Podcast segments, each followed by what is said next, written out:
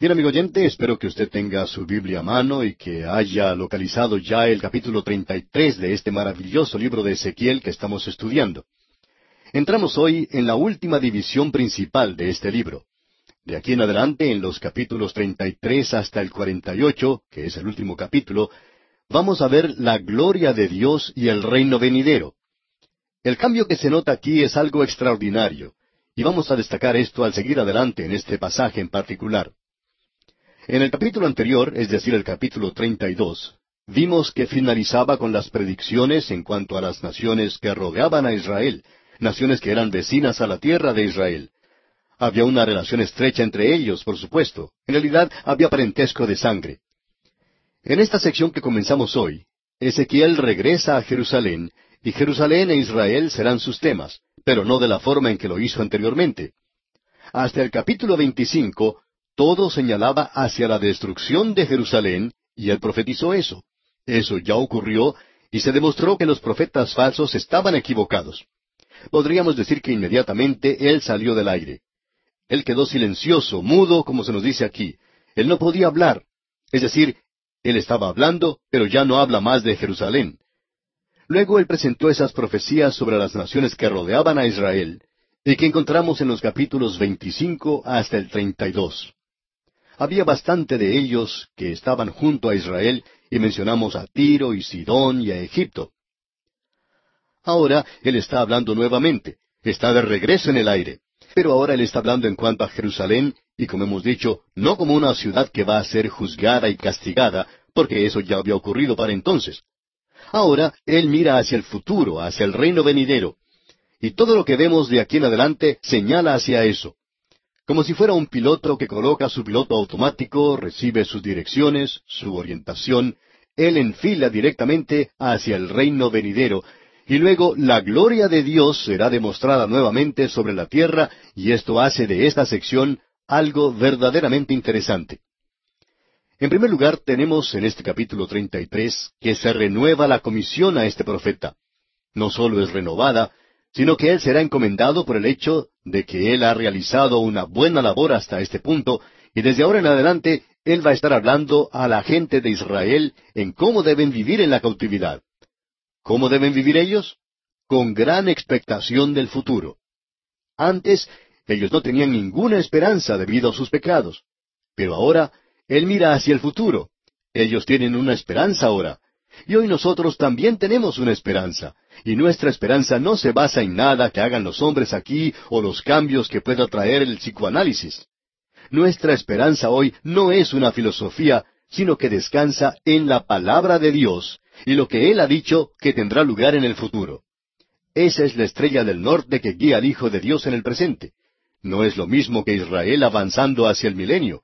Nosotros estamos dirigiéndonos en realidad hacia la nueva Jerusalén, y eso es lo que es el futuro inmediato, digamos, de la iglesia.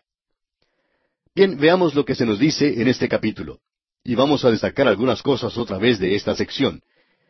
El capítulo 33 habla de la misma manera en que lo hicieron los anteriores. Es como si Ezequiel fuera un disco rayado. Leamos entonces el primer versículo de este capítulo 33 de Ezequiel. Vino a mí palabra de Jehová diciendo. Es que él no quiere que ni siquiera por un instante usted se olvide que Él no está presentando aquí sus teorías o sus ideas, sino que Él está presentando la palabra del Señor.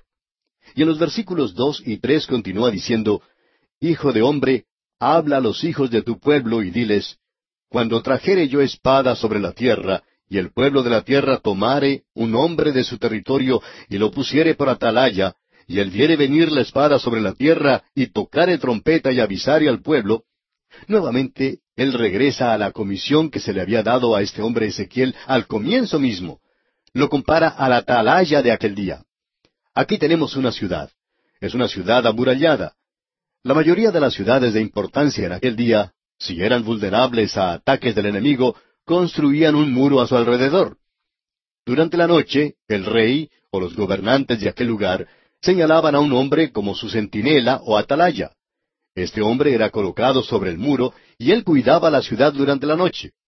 Al transcurrir la noche, él recorrería ese muro y decía en diferentes ocasiones que todo marchaba bien. Él miraba hacia el desierto y no veía allí a ningún enemigo, ningún movimiento eh, sospechoso, y podía decir que todo estaba bien. Pero lo interesante de notar aquí es que los profetas mentirosos estaban diciendo que todo andaba bien y aún así el enemigo estaba cercano. Ellos estaban ciegos y no podían ver. Ahora este hombre Ezequiel les presenta una advertencia. Y en el versículo seis de este capítulo treinta y tres leemos Pero si el atalaya viere venir la espada y no tocare la trompeta, y el pueblo no se apercibiere, y viniendo la espada, hiriere de él alguno, éste fue tomado por causa de su pecado, pero demandaré su sangre de mano del atalaya. El pueblo va a ser juzgado, pero el atalaya es responsable si él no les advierte. Ezequiel entonces tiene que advertirles del peligro. Los profetas falsos no lo hicieron. Él había hecho una buena tarea. Y en el versículo siete continuamos leyendo, A ti pues, hijo de hombre, te he puesto por atalaya a la casa de Israel, y oirás la palabra de mi boca, y los amonestarás de mi parte. Él había cumplido con esa comisión. Y continuamos luego en el versículo ocho que dice, Cuando yo dijera al impío, impío, de cierto morirás, si tú no hablares para que se guarde el impío de su camino, el impío morirá por su pecado, pero su sangre yo la demandaré de tu mano. Como usted puede ver, amigo oyente, la responsabilidad de la atalaya era grande. De eso es de lo que estamos hablando aquí. Su responsabilidad era la de advertir a los impíos porque ellos iban a ser juzgados. Él tiene que presentarles la advertencia. Esta gente no le escuchó a él. Ellos no querían escucharle. Pero esta es la única forma que tiene el atalaya para descargar su obligación. Eso indica para nosotros hoy que la persona que está enseñando la palabra de Dios no necesita lograr resultados. O sea que ese no es un requisito esencial. Hay muchas personas que dicen, busquemos a un evangelista que pueda lograr resultados. Cuando esta gente ve que las multitudes se mueven en una reunión, creen que si van de la parte de atrás hacia el frente o del frente para atrás, que eso es algo bueno cualquier cosa con tal que la gente se mueva. Bueno, amigo oyente, eso no es lo importante. Lo importante cuando un hombre ha terminado de presentar su mensaje no es el ver algún resultado inmediato, sino que lo importante es que cuando él termina su mensaje se pueda ver si ha presentado la palabra de Dios. ¿Le ha presentado a la gente una advertencia? Eso es lo importante. Así es que no hay que tratar solamente de mirar a la gente que pasa hacia el frente, sino a la gente que está saliendo después de la última oración. ¿Han sido ellos advertidos del peligro? Eso es lo importante. Hemos estado mirando a la multitud equivocada y decimos, Ah, fulano de tal presentó una invitación tan dulce del Evangelio y mucha gente pasó adelante.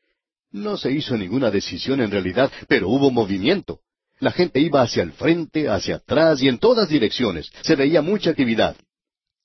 Sin embargo, amigo oyente, lo importante para el predicador que está presentando la palabra de Dios es si está advirtiendo a la gente del peligro en que se encuentra. Permítanos aclarar aquí que nosotros le damos las gracias al Señor cuando vemos resultados. De vez en cuando leemos cartas de personas que han aceptado al Señor Jesucristo como Salvador por haber escuchado la predicación de la palabra de Dios. Nos regocijamos en eso. Pero hablando honradamente, nosotros debemos presentar la palabra de Dios. Y tenemos que estar seguros de que la persona que lo escucha y que no hace nada ha sido advertido apropiadamente. Si no lo es, entonces nosotros somos los responsables. Esa es la razón por la cual nosotros la presentamos aquí en este programa de la forma en que lo estamos haciendo. Y esperamos que la gente se entere y que tenga el conocimiento salvador de Jesucristo. Bien, sigamos adelante y leamos el versículo once ahora de este capítulo treinta y tres de Ezequiel. Diles, Vivo yo, dice Jehová el Señor, que no quiero la muerte del impío, sino que se vuelva el impío de su camino y que viva. Volveos, volveos de vuestros malos caminos. ¿Por qué moriréis, oh casa de Israel? Lo que aquí se dice es muy obvio. Dios no quiere juzgar. Eso es algo extraño para el Señor. Usted recuerda que Isaías hizo referencia a eso. Y Él quiere salvarles, y Él les está urgiendo a que se vuelvan a Él y que acepten la vida. Ahora estas personas tenían otra queja. Estaban diciendo que Dios no era justo en su juicio. Veamos lo que dice entonces el versículo 17 de este capítulo 33. Luego dirán los hijos de tu pueblo, no es recto el camino del Señor, el camino de ellos es el que no es recto. Estaban diciendo que Dios no era justo en su juicio. Y luego el versículo 18 dice, Cuando el justo se apartare de su justicia e hiciere iniquidad, morirá por ello. Aquí no estamos hablando de alguien que está perdiendo su salvación. Dios dice que cuando uno de sus hijos comete pecado, Él lo va a juzgar. Y eso es exactamente lo que el apóstol Pablo dijo. Si nosotros nos juzgamos a nosotros mismos, entonces no seremos juzgados. A través de Juan, él dijo que había un pecado de muerte. ¿Pecado para quién? ¿Para los hombres perdidos? No. Él ya está bajo sentencia de muerte. Se refiere allí al Hijo de Dios. ¿Pero qué clase de muerte? Muerte física. Dios juzga a los creyentes hoy y nos sorprende mucho que haya personas que no se dan cuenta de esto después de que están en un trabajo y ese trabajo va cuesta abajo y ellos están endeudando y las cosas van mal. Uno pensaría que ellos comprenderían el mensaje de que quizá Dios está actuando en juicio, de que quizá las cosas no andan bien allí. Bueno, Dios es justo en lo que Él hace, amigo oyente. Y en estos versículos 18 y 19 leemos, Cuando el justo se apartare de su justicia e hiciere iniquidad, morirá por ello. Y cuando el impío se apartare de su iniquidad e hiciere según el derecho y la justicia, vivirá por ello. Si el hombre impío se vuelve a Dios, Dios le salvará, y Dios ha presentado eso de manera muy clara. Luego dice en el versículo veinte, y dijisteis, no es recto el camino del Señor. Yo os juzgaré, oh casa de Israel, a cada uno conforme a sus caminos. Lo que sucede aquí es que esta persona ha sido llevada a la cautividad. Es una persona justa, ha confiado en Dios y sin embargo él es llevado como las personas impías a la cautividad y él se está quejando. No podemos acusarle por quejarse, ya que parecería que Dios no está actuando justamente. Pero no entendamos mal este asunto. Usted está siendo llevado a la cautividad a causa del pecado de la nación, y usted está identificado con esa nación. Usted y yo hoy, amigo oyente, tenemos que pagar impuestos y muchas otras cosas al gobierno, y aparte también tenemos muchas obligaciones en el lugar donde vivimos. Es que nosotros estamos identificados con nuestras naciones, y eso era lo mismo para Israel. Pero luego Dios dice, un momento, yo juzgaré a cada uno de ustedes. Y amigo oyente, no interesa quién sea usted, usted tendrá que presentarse ante Dios. Si usted es un hijo de Dios hoy, Él lo juzgará por su pecado. Usted no va a perder su salvación, pero Él lo va a disciplinar. Pero si usted es un hombre perdido, usted no tiene ningún derecho ante Dios. Él nos ha presentado esto con toda claridad en el Nuevo Testamento. En la primera epístola universal del apóstol Pedro, en el capítulo tres, versículo doce, dice, Porque los ojos del Señor están sobre los justos, y sus oídos atentos a sus oraciones. Pero el rostro del Señor está contra aquellos que hacen el mal. Dios no dice que Él no va a escuchar las oraciones de los impíos. Él simplemente dice que escucha las oraciones de los justos. Y Él no tiene ninguna obligación de escuchar a los demás.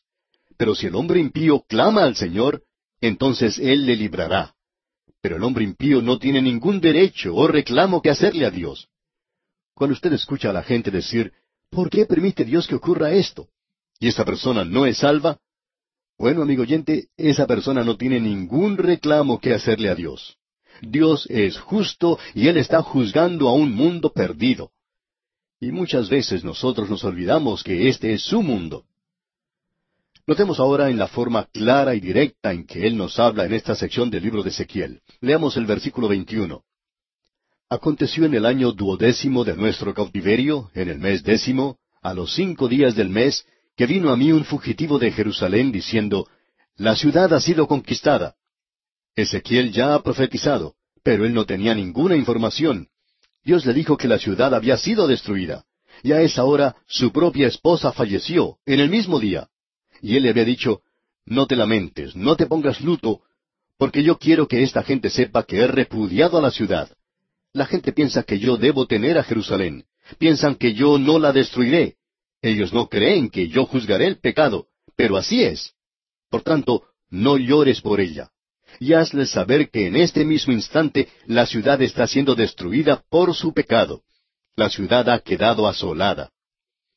Amigo oyente, cuando esto fue comunicado a esta gente, era algo que los dejó completamente confundidos. Ellos quedaron absolutamente abrumados por esta información.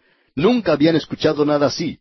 Ellos ni siquiera habían creído que algo como esto pudiera tener lugar, pero ya ha sucedido. Y en el versículo 22 continuamos leyendo, Y la mano de Jehová había sido sobre mí la tarde antes de llegar el fugitivo, y había abierto mi boca hasta que vino a mí por la mañana, y abrió mi boca, y ya no más estuve callado. Usted se da cuenta ahora que al final del capítulo 24, cuando Ezequiel anunció la destrucción de Jerusalén, esa ciudad llena de sangre había caído. De allí en adelante, él no tenía ninguna información en cuanto a Jerusalén. A partir del capítulo 25 y hasta el capítulo 32, él no había oído nada en cuanto a Jerusalén. Todo lo que se menciona allí era relacionado con las naciones que rodeaban a Israel, como ya mencionamos al principio. Ahora, Dios no detiene más las palabras en la boca de este hombre en cuanto a Jerusalén. Él le dice, yo tengo algunos mensajes para ti en cuanto a Jerusalén. Y entonces él comienza a mirar hacia el futuro. Esta gente estaba dependiendo de los profetas mentirosos y no tenía ninguna clase de mensaje. Luego en los versículos 23 y 24 de este capítulo 33 de Ezequiel leemos, Y vino a mí palabra de Jehová diciendo, Hijo de hombre, los que habitan aquellos lugares asolados en la tierra de Israel hablan diciendo, Abraham era uno y poseyó la tierra, pues nosotros somos muchos, a nosotros nos es dada la tierra en posesión. Esta gente se refería al pasado y decía, bueno, miren, Dios había cuidado de Abraham y él era solamente una persona. Y hay muchos de nosotros ahora. Pero existía mucha diferencia entre esto y aquello. Abraham creyó en Dios y eso le fue contado a él por justicia. En cambio, esta gente no creía en Dios. Y esa era la razón por la cual habían caído. Ahora el versículo 25 nos dice, Por tanto, diles, así ha dicho Jehová el Señor, ¿Comeréis con sangre y a vuestros ídolos alzaréis vuestros ojos y derramaréis sangre y poseeréis vosotros la tierra? Dios les está diciendo que no va a permitir que ellos posean la tierra. Esa es la razón por la cual he sacado a los paganos de esa tierra a causa de su pecado. Y ustedes están haciendo la misma cosa, dice Dios. Ahora el versículo 28 de este capítulo 33 de Ezequiel dice, Y convertiré la tierra en desierto y en soledad, y cesará la soberbia de su poderío, y los montes de Israel serán asolados hasta que no haya quien pase. Hay personas que cuando logran visitar hoy Israel muestran tal gozo y tal júbilo y exaltación de ánimo que uno pensaría que están tomando drogas por la forma en que se están portando. Algunos dicen, ¿no es maravilloso ver esta tierra? Pero amigo oyente, ese es un lugar muy desolado, uno de los lugares más desolados que uno puede encontrar. Y esa tierra se encuentra desolada en el presente porque el juicio de Dios está sobre ella. Y todo lo que uno tiene que hacer es ir y mirar allí que hay una falta tremenda de agua. Si uno puede regar esa tierra, florece como una rosa. Sin embargo, no hay agua suficiente. Ese es un gran problema. Por tanto, debemos decir que no podemos ver allí que se esté cumpliendo la profecía hasta cuando esta gente reciba un poco más de agua. Y sugerimos a esas personas que piensan que encuentran tanta profecía cumplida en ese lugar, que cuando vayan, pues, lleven un poco de agua para ayudar un poquito, porque Dios dice que será desolada. Y su juicio no es solo sobre la gente, sino sobre la tierra misma. Luego en el versículo treinta de este capítulo treinta y tres de Ezequiel leemos Y tú, hijo de hombre, los hijos de tu pueblo se mofan de ti junto a las paredes y a las puertas de las casas, y habla el uno con el otro, cada uno con su hermano, diciendo, Venid ahora y oíd qué palabra viene de Jehová. Ellos habían sido verdaderamente sacudidos. Van a escuchar lo que él tiene que decir ahora, pero ellos no van a seguirle. Leamos el versículo 31. Y vendrán a ti como viene el pueblo, y estarán delante de ti como pueblo mío, y oirán tus palabras, y no las pondrán por obra. Antes hacen halagos con sus bocas, y el corazón de ellos anda en pos de su avaricia. Como usted puede ver, amigo oyente, esta gente gusta de ir a la iglesia y de escuchar muchas cosas en cuanto al amor y escuchar cosas lindas y hermosas, pero eso no ha cambiado sus cosas para nada. Usted recuerda que el apóstol Santiago dijo en una forma muy práctica, sed hacedores de la palabra y no solamente oidores. Y eso era exactamente lo que esta gente estaba haciendo. Luego en el versículo 33, versículo final del capítulo 33 de Ezequiel, leemos, pero cuando ello viniere, y viene ya, sabrán que hubo profeta entre ellos. Ellos saben ahora que Ezequiel era un profeta, pero aquí tenemos algo interesante. Ellos no creen que Él fue un profeta antes. Ellos saben que Él es un profeta de Dios, pero aún así ellos no escuchan lo que Él tiene que decir. Debemos decir, amigo oyente, que la incredulidad hoy es algo de la voluntad. No es algo mental, no es un problema, amigo oyente. Su cerebro y el mío no son lo suficientemente grandes como para presentar un obstáculo que no se pueda obviar y evitar que uno llegue a la palabra de Dios. El problema es que usted no quiere abandonar su pecado. Eso era lo que ocurría con esta gente. Ellos estaban dispuestos a ir y escuchar, pero eso no tenía ninguna clase de efecto sobre ellos. Esto es algo realmente extraordinario lo que tenemos ante nosotros. Y bien, vamos a detenernos aquí por hoy, amigo oyente. Continuaremos, Dios mediante, en nuestro próximo programa. Con el capítulo 34 del libro de Ezequiel, comenzamos una nueva sección, y a esta la hemos llamado Los falsos pastores y también El verdadero pastor y la futura reunión de las ovejas. Un título bastante largo, por cierto. Ahora, Ezequiel se le ha declarado profeta. Vimos esto ya en nuestro programa anterior, en el último versículo del capítulo 33, donde dice, Pero cuando ello viniere, y viene ya, sabrán que hubo profeta entre ellos. Ellos ya se han enterado de esto porque Ezequiel fue la única persona que había dicho que Jerusalén iba a ser destruida. Los profetas mentirosos habían dicho que no iba a ser destruida. Sin embargo, ahora llega un informe que confirma que eso ha sucedido. Jerusalén ha sido destruida. Y este hombre ha sido declarado ahora un verdadero profeta. Uno pensaría que ahora la gente se volvería hacia Dios. Bueno, ellos venían y escuchaban lo que Ezequiel decía.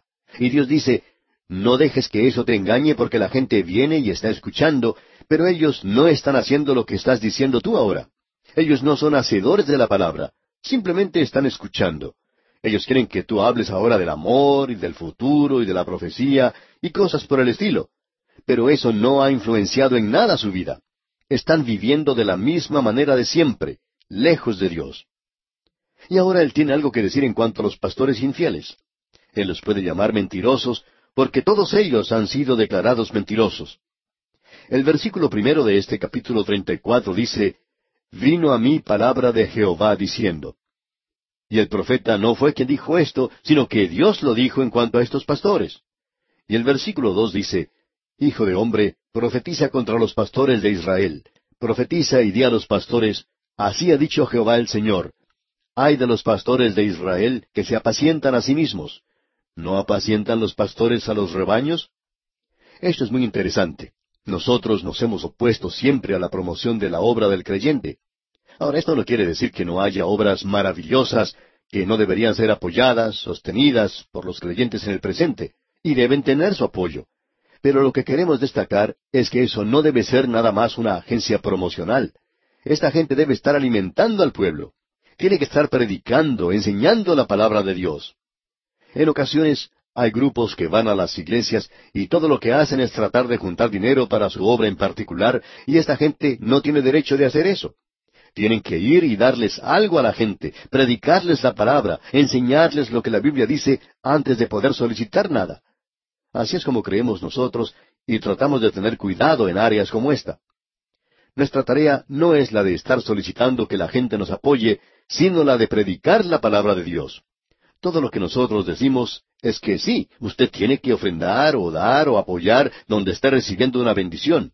Nuestro trabajo no tiene que ser el de estar pidiendo todo el tiempo, sino el de predicar la palabra de Dios. Cuando nosotros estamos esparciendo la palabra de Dios, pensamos que estamos alimentando a las ovejas, y esa es nuestra tarea. Nuestra tarea no es la de quitarle a la gente lo poco que tiene. Sin embargo, hay muchas personas que están haciendo eso, y estas gentes deberían estar presentando más bien la palabra de Dios. Bueno, esa es la crítica que Dios tiene en cuanto a estos falsos pastores aquí. Ellos no le han dado a la gente la palabra de Dios, y creemos que eso debe servirnos a nosotros como medida. Ahora, en el versículo cuatro de este capítulo treinta y cuatro de Ezequiel, en su primera parte, dice, No fortalecisteis los débiles, ni curasteis la enferma, no vendasteis la perniquebrada. Todos nosotros somos personas muy necesitadas en el presente, y lo único que puede ayudarnos en nuestra gran necesidad es la palabra de Dios. Y si usted no está presentando la palabra de Dios, entonces no está ayudando a la gente. Tiene que ser predicada. No creemos que esos pequeños sermones azucarados estén haciendo la tarea que es necesario hacer en el presente. Por lo menos así es como nosotros sentimos. Como ya hemos dicho antes, quizá podamos estar equivocados, pero si pensáremos eso, entonces cambiaríamos. Ahora en el versículo cinco dice, y andan errantes por falta de pastor, y son presa de todas las fieras del campo, y se han dispersado. Usted puede apreciar que cuando la gente no está siendo alimentada en una iglesia, se van a ir. Van a buscar algún lugar donde puedan ser alimentados. No vale la pena criticarles o encontrar alguna falta en él, porque las ovejas necesitan o quieren ser alimentadas. Esa es la naturaleza de la oveja y esa es la naturaleza del Hijo de Dios. Él quiere escuchar la palabra de Dios. Los responsables por esto son los pastores. Veamos pues lo que dicen los versículos siete hasta la primera parte del versículo diez. Por tanto, pastores, oíd palabra de Jehová. Vivo yo, ha dicho Jehová el Señor, que por cuanto mi rebaño fue para ser robado, y mis ovejas fueron para ser presa de todas las fieras del campo, sin pastor, ni mis pastores buscaron mis ovejas, sino que los pastores se apacentaron a sí mismos, y no apacentaron mis ovejas. Por tanto, oh pastores, oíd palabra de Jehová. Así ha dicho Jehová el Señor. He aquí, yo estoy contra los pastores, y demandaré mis ovejas de su mano. Dios está diciendo, yo estoy contra ellos, y me opongo a ellos como me opongo a cualquier pecador o cualquier pecado, y ellos serán responsables ante mí. Ahora, comenzando con el versículo once, tenemos a Dios como el pastor. El Señor Jesucristo dice, Yo soy el buen pastor, y Él vendrá. Ezequiel dijo que Él vendría. Y amigo oyente, Él viene otra vez porque Él aún no ha cumplido todas las profecías en cuanto a su pastorado aquí en esta tierra. Escuche lo que se dice aquí. Estamos ahora comenzando a avanzar hacia el futuro. Esto tiene que estar dando ánimo a la gente que se encuentra en la cautividad. Ellos deberían escuchar esto. En el versículo once pues leemos, Porque así ha dicho Jehová el Señor, He aquí yo mismo iré a buscar mis ovejas, y las reconoceré. Él es el pastor, Él es el buen pastor, Él es el gran pastor, y Él es el pastor principal de las ovejas. Y Él dice, Iré a buscar mis ovejas. David dice, Jehová es mi pastor, nada me faltará. Lo que me llama la atención del resto de este capítulo es que aquí encontramos declaraciones maravillosas, mucho más de lo que podemos encontrar en otra parte. A veces uno se cansa de escuchar lo que los hombres hacen y que han hecho esto y aquello. Y aquí tenemos algo un poco diferente. Aquí encontramos lo que Dios dice que hace. Usted puede contar y ver todas las referencias que hay entre los versículos once hasta el veintinueve de lo que Dios dice que Él hace. Él dice, He aquí, yo iré, reconoceré, libraré, sacaré, etc. Eso demuestra su gracia cuando Dios dice eso.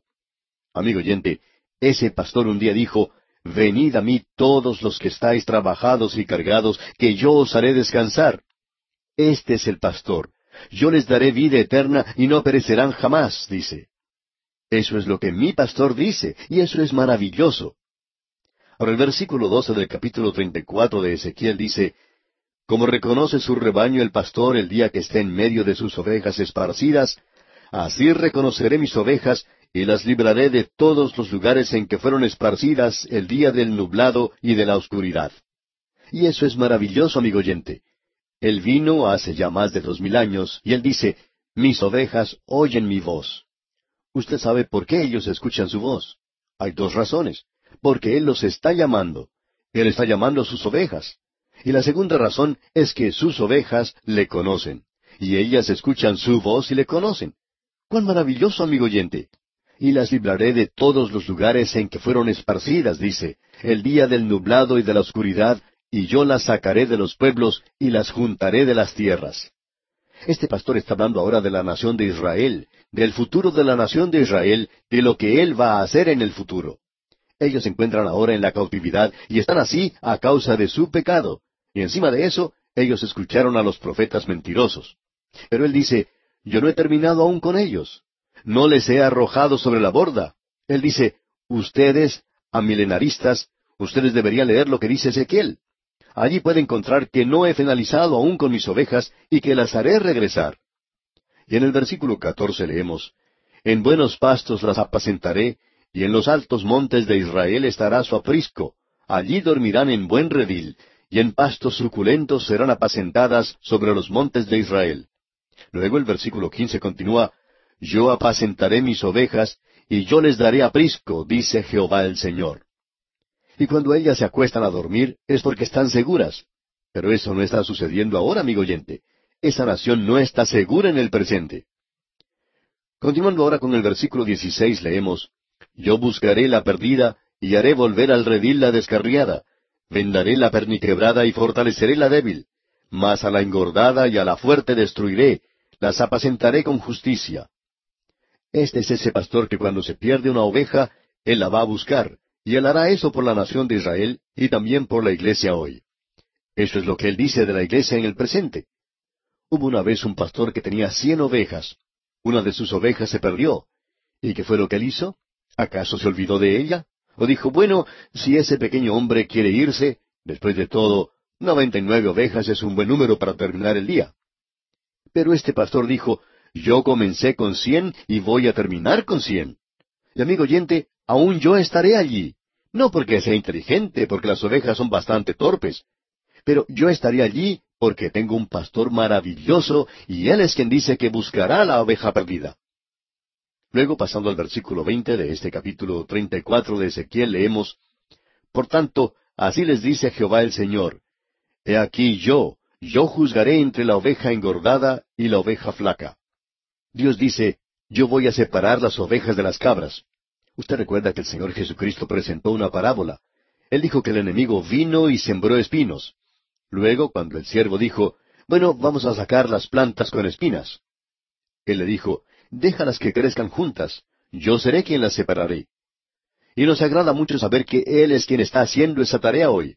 Él es el único que puede hacerla. Hay personas que vienen y nos preguntan, ¿sabe usted si fulano de tal es algo o no? Nosotros no lo sabemos. Eso no es cosa nuestra. Eso es asunto del Señor, no es cosa nuestra. Él sabe quiénes le pertenecen a Él. Él dice que Él lo hace. Y en los versículos 22 y 23 de este capítulo 34 de Ezequiel leemos, Yo salvaré a mis ovejas, y nunca más serán para rapiña, y juzgaré entre oveja y oveja. Y levantaré sobre ellas a un pastor, y él las apacentará. A mi siervo David, él las apacentará, y él les será por pastor. No vamos a analizar esto en detalle, pero creemos que David reinará aquí en esta tierra a través de la eternidad llegando a ser rey sobre esta tierra. Él será el subgerente, el diputado, digamos, del Señor Jesucristo. Se nos dice a nosotros los creyentes que donde yo estoy, vosotros también estéis. Pensamos que Él va a estar en la nueva Jerusalén, y nosotros estaremos allí con Él.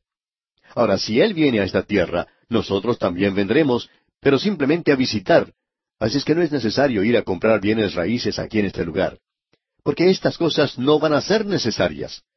Debemos estar seguros de que enviamos material suficiente para construir un buen hogar allí arriba. Ahora notemos lo que dice aquí. Y levantaré sobre ellas un pastor. Eso es maravilloso. Y el versículo 24 dice, Yo Jehová les seré por Dios, y mi siervo David príncipe en medio de ellos. Yo Jehová he hablado. Amigo oyente, esto está muy claro aquí. O usted lo cree o no lo cree. Esta es la palabra de Dios o no lo es. Y si lo es, entonces, Él no ha concluido su actuación aún con la nación de Israel.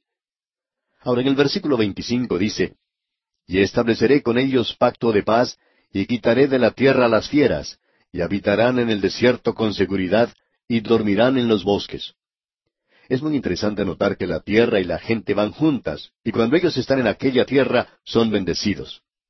Luego entonces la gente está en una relación correcta con Dios. Luego en el versículo 28 de este capítulo 34 de Ezequiel leemos, No serán más por despojo de las naciones, ni las fieras de la tierra las devorarán, sino que habitarán con seguridad, y no habrá quien las espante. O sea que ese pueblo no será más por despojo de las naciones, aunque ellos hoy lo son. ¿Por qué? Porque Dios dice que las protegerá, y cuando Él dice eso, Él lo va a hacer. Llegamos ahora al capítulo 35 de Ezequiel, y aquí tenemos algo que es también muy notable. Veamos lo que dicen los versículos uno hasta la primera parte del versículo cuatro nada más. Dice, Vino a mí palabra de Jehová diciendo, Hijo de hombre, pon tu rostro hacia el monte de Seir, y profetiza contra él, y dile, Así ha dicho Jehová el Señor, He aquí yo estoy contra ti, oh monte de Seir, y extenderé mi mano contra ti, y te convertiré en desierto y en soledad. A tus ciudades asolaré. Esto se refiere a Edom, a esa ciudad esculpida en la roca misma, allí donde había una ciudad llamada Petra. Aún se encuentra allí hoy, pero es una zona muy desolada en el presente. Luego en el versículo nueve leemos, Yo te pondré en asolamiento perpetuo, y tus ciudades nunca más se restaurarán, y sabréis que yo soy Jehová. Él había dicho eso en el capítulo 25, versículo 14, y lo vuelve a decir aquí. ¿Por qué se ha colocado esto en este punto en particular? Dios lo está haciendo por una razón muy definida. Aquí se hace referencia a Edom. Esaú era hermano de Jacob, y él se convirtió en su peor enemigo. Esa nación llegó a hacer eso. Creemos que eso los perjudicó a ellos más que cualquier otra nación. Ellos representan al enemigo de Dios en este mundo, el enemigo que se levantará en los últimos días bajo el anticristo contra Dios. Creemos que el enemigo se presenta con ese propósito para mostrar que Dios está presentando un programa aquí, y este programa es como sigue. Esta gente será restaurada a su tierra, un lugar de bendición. Y luego, esta gente al haber sido restaurados a su tierra, van a vivir allí en paz. Pero el enemigo aún se encuentra a su alrededor. Luego, Dios juzga al enemigo, y vamos a ver eso cuando observemos lo que nos dicen los capítulos 38 y 39. Podemos luego ver cómo esta gente adora a Dios, viviendo en paz y en bendición. Qué futuro más glorioso que está por delante de esta nación y que se le ha dado a ellos allí. Llegamos ahora al capítulo 36, y aquí encontramos la profecía en cuanto a la restauración de Israel a su tierra. El primer versículo de este capítulo 36 dice, Tú, hijo de hombre, profetiza a los montes de Israel y di, Montes de Israel, oíd palabra de Jehová. Luego, pasando al versículo cinco, vemos que dice, Por eso, así ha dicho Jehová el Señor, He hablado, por cierto, en el fuego de mi celo contra las demás naciones y contra todo Edom, que se disputaron mi tierra por heredad con alegría, de todo corazón y con enconamiento de ánimo, para que sus expulsados fuesen presa suya. Dios está decidido a impedir que los impíos hereden la tierra. Él ha presentado eso claramente. Los mansos son los que recibirán la tierra por heredad. No está ocurriendo eso en el presente. Los impíos son los que tienen la tierra el día de hoy y ellos son los que se están aprovechando bastante bien de ella. Ahora aquí tenemos una profecía diciendo que la tierra va a ser restaurada. Todo lo que uno necesita hacer es visitar ese lugar para darse cuenta que esta profecía no ha sido cumplida todavía. Hay muchas personas que piensan que pueden ver la profecía cumplida por todas partes. ¿Por qué? Porque cuando Él los haga regresar, la tierra va a ser bendecida.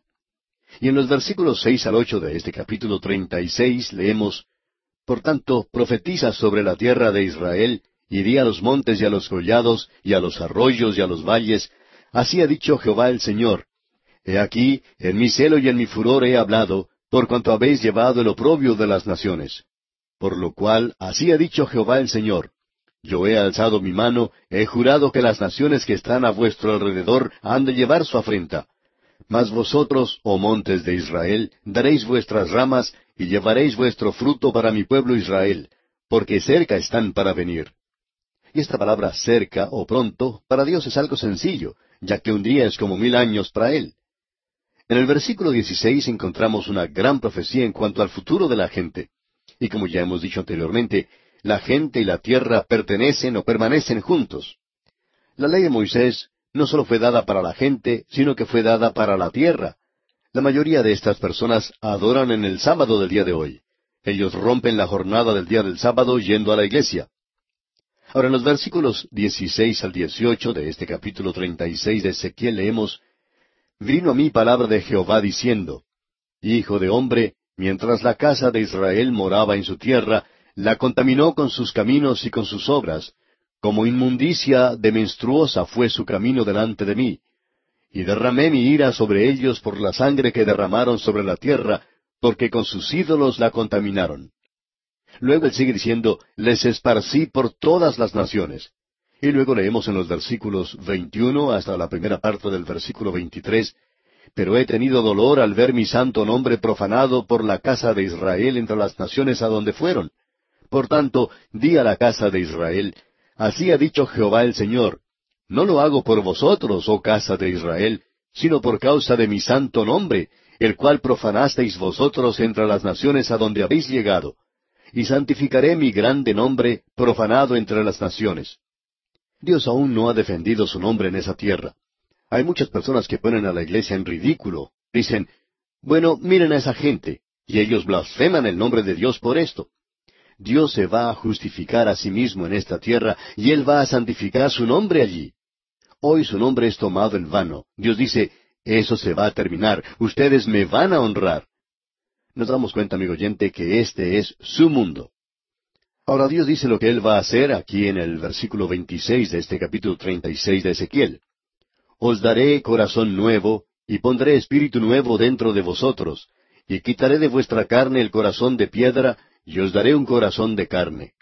O sea que tendrá lugar un cambio. ¿Qué es lo que va a suceder? Van a renacer. En la primera parte del versículo 27 leemos, Y pondré dentro de vosotros mi espíritu, y haré que andéis en mis estatutos. Eso es lo que Joel quiso decir en su profecía. Llegará un día cuando Dios derramará su espíritu sobre toda carne, no simplemente sobre algunos. Fueron muy pocos los que recibieron el Espíritu Santo en el día de Pentecostés. Todo lo que Pedro dijo en aquel día fue, no nos pongan en ridículo y digan que estamos ebrios. Eso fue lo que el profeta Joel dijo que iba a suceder en los últimos días. El Espíritu había entrado en unos pocos y hoy Dios está llamando a un pueblo para su nombre. En el momento en que usted se vuelve a Cristo, usted es regenerado por el Espíritu Santo. El Espíritu Santo mora en usted y usted es bautizado por el Espíritu Santo. Usted es colocado en el cuerpo de los creyentes. Y en aquel día, dice Dios, y pondré dentro de vosotros mi espíritu. Y ellos morarán en la tierra. Luego en el versículo 29 leemos, Y os guardaré de todas vuestras inmundicias, y llamaré al trigo y lo multiplicaré, y no os daré hambre. ¿Se da cuenta, amigo oyente, de que habrá prosperidad en esa tierra? Eso es lo que Dios les prometió a ellos. Bendiciones físicas de la misma manera en que Él nos prometió a nosotros bendiciones espirituales. Ahora pasando al versículo 35 leemos, Y dirán, Esta tierra que era asolada ha venido a ser como huerto del Edén, y estas ciudades que eran desiertas y asoladas y arruinadas están fortificadas y habitadas. No creemos que usted pueda decir eso hoy, amigo oyente. Quizá lo diga, pero no va a ser cierto. Esta gran profecía concluye de la siguiente manera. Leamos los versículos 36 al 38 de este capítulo 36 de Ezequiel. Y las naciones que queden en vuestros alrededores sabrán que yo reedifiqué lo que estaba derribado y planté lo que estaba desolado. Yo Jehová he hablado y lo haré. Así ha dicho Jehová el Señor. Aún seré solicitado por la casa de Israel para hacerles esto. Multiplicaré los hombres como se multiplican los rebaños, como las ovejas consagradas, como las ovejas de Jerusalén en sus fiestas solemnes, así las ciudades desiertas serán llenas de rebaños de hombres, y sabrán que yo soy Jehová. Ellos no saben eso hoy, y tampoco es conocido en su país o en el mío, o en ninguna parte del mundo hoy. Pero lo van a saber, amigo oyente, ese día se acerca. Dios mediante, en nuestro próximo programa vamos a ver lo que dice el capítulo 37, donde encontramos esa maravillosa profecía del Valle de los Huesos Secos. Luego, cuando consideremos los capítulos 38 y 39 de este libro de Ezequiel, veremos allí la profecía en cuanto a Gog y Magog. Nos encontramos hoy, amigo oyente, frente al capítulo 37 de este libro de Ezequiel que estamos estudiando, y aquí tenemos la visión del Valle de los Huesos Secos. Lo que aquí se menciona ha dado tópico para una canción, pero nosotros no vamos a tratar con esa canción. Lo que en ella se dice no es realmente la interpretación de lo que dice este capítulo. Lo que se dice aquí es en cuanto a la restauración futura de la nación de Israel. Eso tiene que ver con su ente nacional y también con el avivamiento espiritual o la restauración que el Señor ya había anunciado en el capítulo que acabamos de concluir en nuestro programa anterior. El capítulo 36 está conectado vitalmente con este capítulo 37 que tenemos hoy ante nosotros. Aquí tenemos una visión dramática muy extraordinaria en este capítulo que vamos a considerar. Debemos aclarar al mismo comienzo de nuestro estudio que aquí no estamos hablando acerca de la resurrección de los muertos que están en la iglesia. Hay personas a las que les gusta espiritualizar toda la escritura, especialmente todo lo que se encuentra en el Antiguo Testamento. Esta gente dice que la primera parte es un mito, es decir, la sección histórica, y que ahora, cuando entramos a la sección profética, esta gente lo explica espiritualizándola. Lo interesante de esto es que todo esto es literal, y cuando uno lo toma de esta manera, entonces tiene sentido. Aquí estamos hablando en cuanto a la nación de Israel, y no estamos hablando de una resurrección espiritual o de una resurrección física. Desafortunadamente en nuestras notas hemos llamado a este capítulo 37 la resurrección de Israel. Y aunque todavía nos gusta ese título, creemos que se entiende mal. Hay personas que piensan que esto significa el comienzo con Abraham, la resurrección de los muertos. Pero hablando honradamente, esto no tiene ninguna referencia a eso. Solamente si uno quiere hacer una aplicación de lo que aquí dice. Pero esto está dirigido directamente a la nación de Israel. Para aclarar esto, veamos lo que dice el capítulo 36, y aquí se nos dice lo que él va a hablar en el capítulo 37. Podemos leer a partir del versículo 35 de este capítulo 36, y posiblemente habría mucho más que podemos leer. Él ya ha dicho que les va a dar un nuevo corazón y que va a colocar su espíritu en ellos. Entonces, en los versículos 35 al 38 del capítulo 36 de Ezequiel leemos, Y dirán, Esta tierra que era asolada ha venido a ser como huerto del Edén, y estas ciudades que eran desiertas y asoladas y arruinadas, están fortificadas y habitadas y las naciones que queden en vuestros alrededores sabrán que yo reedifiqué lo que estaba derribado y planté lo que estaba desolado. Yo Jehová he hablado y lo haré. Así ha dicho Jehová el Señor. Aún seré solicitado por la casa de Israel para hacerles esto. Multiplicaré los hombres como se multiplican los rebaños. Como las ovejas consagradas, como las ovejas de Jerusalén en sus fiestas solemnes, así las ciudades desiertas serán llenas de rebaños de hombres, y sabrán que yo soy Jehová. Lo que encontramos ahora en el capítulo 37 es que Dios le da a este profeta una parábola viviente, y él lleva al profeta al valle de los huesos secos. Por tanto, dirijámonos a ese lugar. Comenzamos leyendo el primer versículo del capítulo 37, donde dice, La mano de Jehová vino sobre mí, y me llevó en el espíritu de Jehová, y me puso en medio de un valle que estaba lleno de huesos. Antes habíamos visto que previa a la destrucción de la ciudad de Jerusalén de parte de Nabucodonosor, Ezequiel fue transportado a Jerusalén. No creemos que Dios haya tenido algún problema en hacer eso. Si los hombres pueden hacer hoy un avión a reacción que le permita a usted dirigirse al otro lado del mundo en solamente unas pocas horas, no vemos ninguna razón por la cual Dios no podría haber hecho algo que pudiera compararse a eso, que fuera algo en proporción a quien es Él. Así es que vemos que él no tenía ninguna dificultad en tomar a Ezequiel y llevarlo a Jerusalén.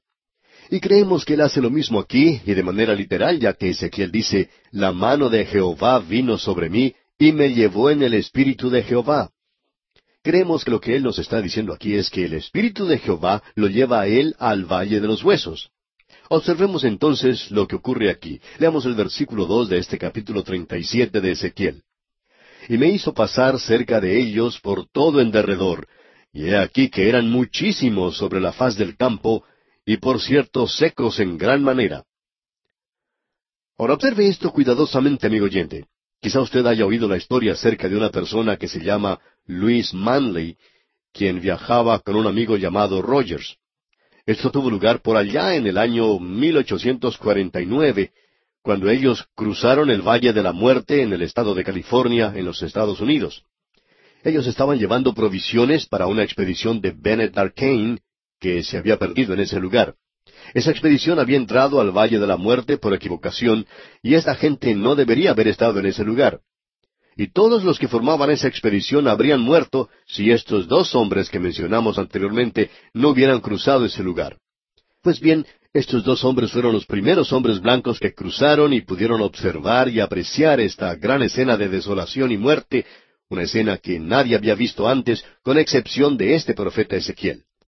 Ahora Ezequiel, dos mil quinientos años antes de estos hombres, recibió una visión de otro valle de la muerte, mucho más desolada, mucho más terrible y sorprendente que ese valle de la muerte allá en California, en los Estados Unidos. El valle que Ezequiel contempló estaba lleno de huesos, y lo que los caracterizaba era que esos huesos eran muchísimos y que estaban secos en gran manera. Estaban esparcidos sobre la faz del campo, estaban cubriendo todo ese lugar. Notemos ahora lo que dicen los versículos dos y tres de este capítulo treinta y siete.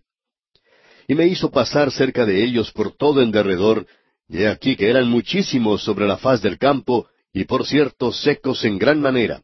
Y me dijo, Hijo de hombre, ¿vivirán estos huesos? Y dije, Señor Jehová, tú lo sabes. Aquí tenemos este montón de huesos esparcidos por todas partes. Son huesos humanos. Y a este profeta se le hace la pregunta, ¿vivirán estos huesos? Y la respuesta que Ezequiel da es, Señor Jehová, tú lo sabes. Eso es más de lo que yo puedo comprender. Tú solo sabes si estos huesos pueden vivir o no. Ahora notemos lo que dice el versículo cuatro. Me dijo entonces, profetiza sobre estos huesos y diles, huesos secos, oíd palabra de Jehová. Aquí encontramos algo que llamaríamos irónico y también podríamos decir humorístico. Hemos dicho una y otra vez que Dios tiene cierto sentido del humor y nos parece que aquí tenemos un ejemplo. Si usted no ve algo chistoso en esto, bueno, entonces déjelo. Nosotros no nos vamos a ofender. Quizá todo lo que usted ve aquí es un montón de huesos secos. Pero notemos qué sucede con Ezequiel aquí. Dios le dice a él, profetiza sobre estos huesos y diles, huesos secos, oíd palabra de Jehová. Nos imaginamos que Ezequiel puede haber contestado, Señor, tú en realidad no quieres que yo comience a hablar de eso a estos huesos secos. Si yo comienzo a hacer eso, el empleado del manicomio me va a venir a buscar enseguida. De paso, digamos que esta no es una buena introducción. Ningún predicador va a presentarse ante su congregación por la mañana y comenzar a hablar diciendo, huesos secos, oíd palabra de Jehová.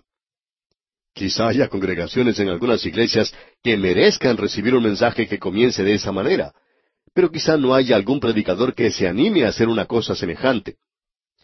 Pues bien, este profeta está observando ese valle lleno de huesos secos y él tiene que hablarles. ¿Qué cuadro el que tenemos ante nosotros, amigo oyente? Esto es lo que observa Ezequiel. Pero, amigo oyente, ¿sabía usted que todo predicador que habla a una congregación hoy se está dirigiendo a personas que son salvas y a aquellas que no lo son? Hay aquellos que son salvos y que tienen oídos y que quizá no escuchan. Y también hay aquellos que no son salvos, y estos están muertos en delitos y pecados. Ellos aún no han sido redimidos. Y el predicador se puede sentir tan incapacitado como Ezequiel. Cualquier predicador que conoce el verdadero estado de la condición de los perdidos reconoce su imposibilidad. Así es que este hombre Ezequiel tiene que decir a estos huesos secos, yo quiero que ustedes escuchen lo que Dios tiene que decir. Ahora en los versículos cinco y seis de este capítulo treinta y siete de Ezequiel leemos, Así ha dicho Jehová el Señor a estos huesos. He aquí, yo hago entrar espíritu en vosotros y viviréis y pondré tendones sobre vosotros, y haré subir sobre vosotros carne, y os cubriré de piel, y pondré en vosotros espíritu, y viviréis, y sabréis que yo soy Jehová. Dios dice, yo quiero que tú les hables a estos huesos, y yo seré quien les dará a ellos vida. Y esa es nuestra condición hoy. Si Dios no actúa, amigo oyente, no tenemos vida.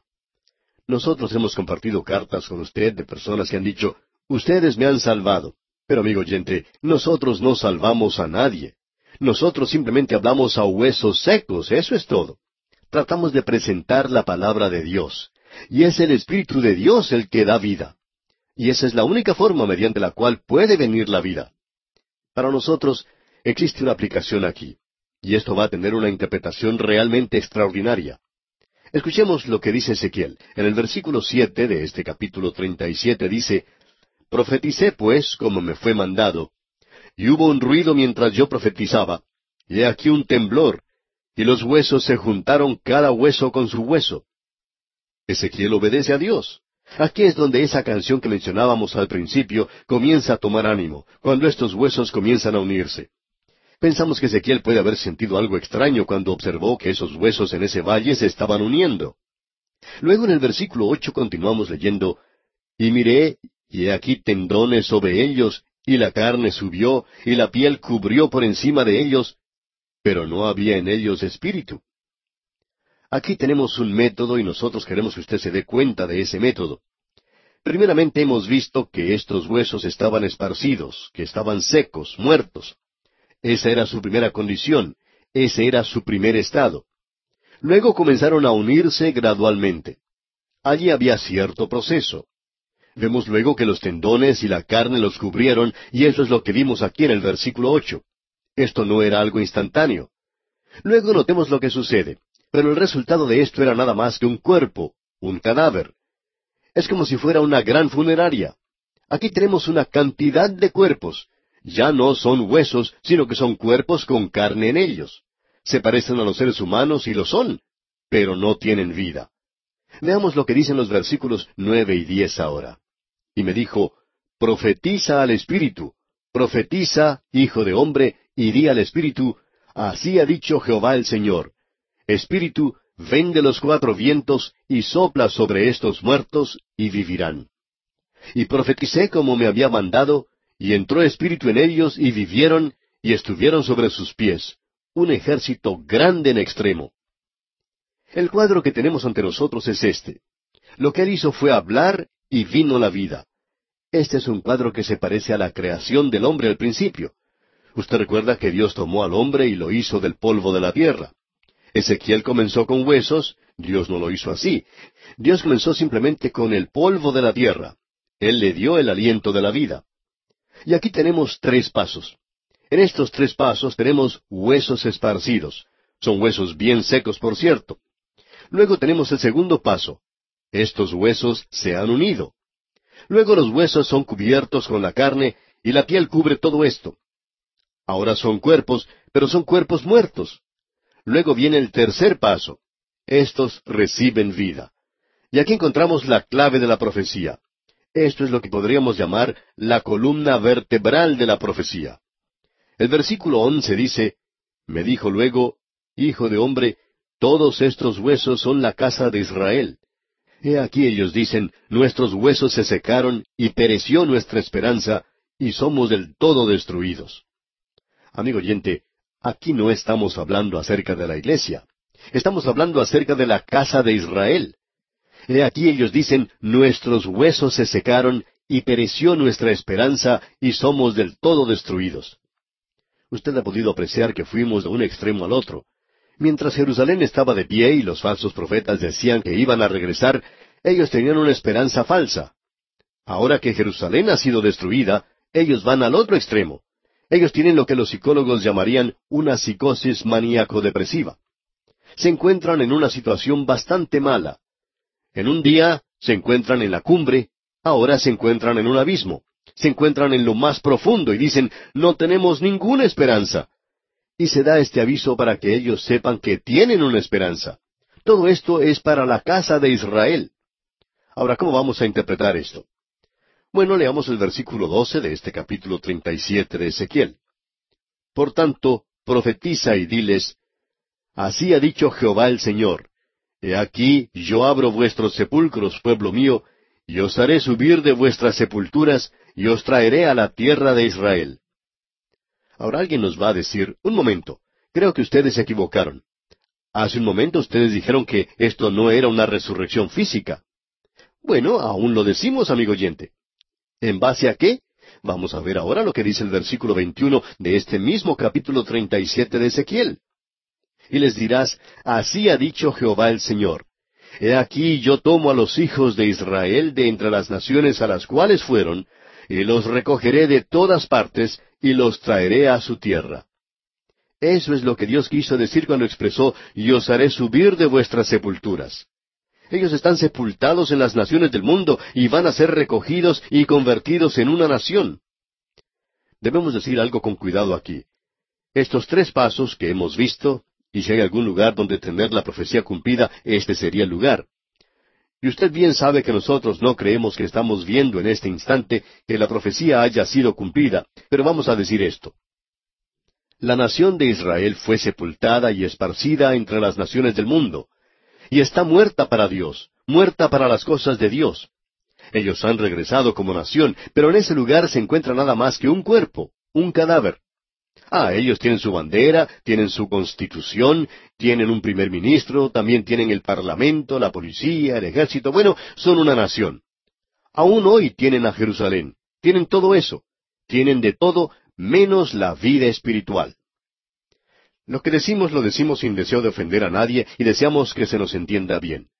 Cuando uno sale de la zona vieja o antigua de Jerusalén, la sección árabe donde uno está con los musulmanes y cruza a la otra sección de Israel, no hay vida espiritual. Y en cuanto a nosotros se refiere, hay tanta frialdad mortal de un lado como del otro. Pero debemos decir que hay mucho más que es materialista, aquello que es intelectual, aquello que demuestra civilización en Israel. Pero no hay ninguna clase de vida espiritual. Y aquí en esta sección se habla de dos palos. No vamos a entrar en detalles ahora. Un palo es Israel, el otro es Judá. Estos dos van a ser unidos nuevamente. Esto es algo importante de notar de nuestra parte. También se dice que David va a ser puesto sobre el trono. Y quisiéramos que leamos eso ahora. De paso, digamos que eso indica que nunca hubo diez tribus perdidas. Si así fuera, Dios sabe dónde están. Y estamos seguros de que no van a ser Gran Bretaña la que va a ser reunida con ellos en esa tierra. Veamos pues lo que dice el versículo 22 de este capítulo 37 de Ezequiel. Y los haré una nación en la tierra, en los montes de Israel, y un rey será a todos ellos por rey, y nunca más serán dos naciones, ni nunca más serán divididos en dos reinos. Y luego en el versículo 24 leemos, Mi siervo David será rey sobre ellos, y todos ellos tendrán un solo pastor, y andarán en mis preceptos y mis estatutos guardarán y los pondrán por obra. Ahora ese pastor no es otro que el Señor Jesucristo mismo. Cuando Él vino, Él nació del linaje de David. Usted puede leer el primer capítulo del Evangelio según San Mateo. Él vino de ese linaje. El ángel le dijo eso a María. Usted también puede leer los capítulos uno y dos del Evangelio según San Lucas. Allí se nos dice de una manera muy cuidadosa que Él vino del linaje de David. Aquí se nos dice que aquel que vino en ese linaje es el pastor. Él será quien los gobernará. Nosotros creemos que Dios levantará a David para que reine sobre ellos, quizá en el milenio o en el reino eterno, cuando el milenio vaya a introducirse en el reino eterno, en el uno o en el otro. Y sabemos que hay algunos que creen en lo uno y otros que creen en lo otro. Y este es un lugar donde nosotros vamos con ambos. Pensamos que Él será el vicerregente, el teniente, digamos, del Señor Jesucristo aquí. Dios dice que eso va a suceder. No ha sucedido todavía. Ahora, en el versículo 28 de este capítulo 37 de Ezequiel, el último versículo leemos, Y sabrán las naciones que yo Jehová santifico a Israel, estando mi santuario en medio de ellos para siempre. Habrá un templo milenario y habrá un templo eterno aquí. Ahora alguien quizá nos diga, pero el Apocalipsis dice que no habrá ningún templo allí. Ese es el lugar donde está la iglesia, la iglesia está en la Nueva Jerusalén.